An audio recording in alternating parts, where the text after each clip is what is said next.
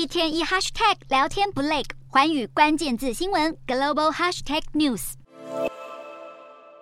俄军无人机四分五裂的机体被乌克兰军方摆出来展示，要给侵略者们血淋淋的警告。最近，乌克兰国防部还贴出一张在乌东击落的无人机残骸照，而经过查证后，这竟然是一架在中国厦门制造的木根五型商用无人机，而且在阿里巴巴或淘宝，只要花一万五千美元就能买到一台。这架无人机被发现时，还挂着二十公斤的炸药。开发商厦门云伦智能公司得知消息后，向美媒 CNN 表示，对于整起事件深感遗憾。这是俄军改装民用无人机的最新例证。军事专家分析，木根五型没有装摄影机，不能执行侦察任务，因此被俄军武装成哑弹，轰炸乌克兰目标。而这种操作简单、价格低廉的临时武器，未来预计会被俄军更广泛的使用。中国造无人机流入战场，被用来滥炸乌克兰目标，构成升高战争风险的疑虑，但另一方面，北京却坚持自己扮演的是劝和促谈的角色。根据中国外交部官网消息，中国外交部长秦刚十六日与乌克兰外长库列巴通话，强调中方对危机升级或是可能的失控感到忧虑，期盼各方保持冷静，重返政治解决轨道。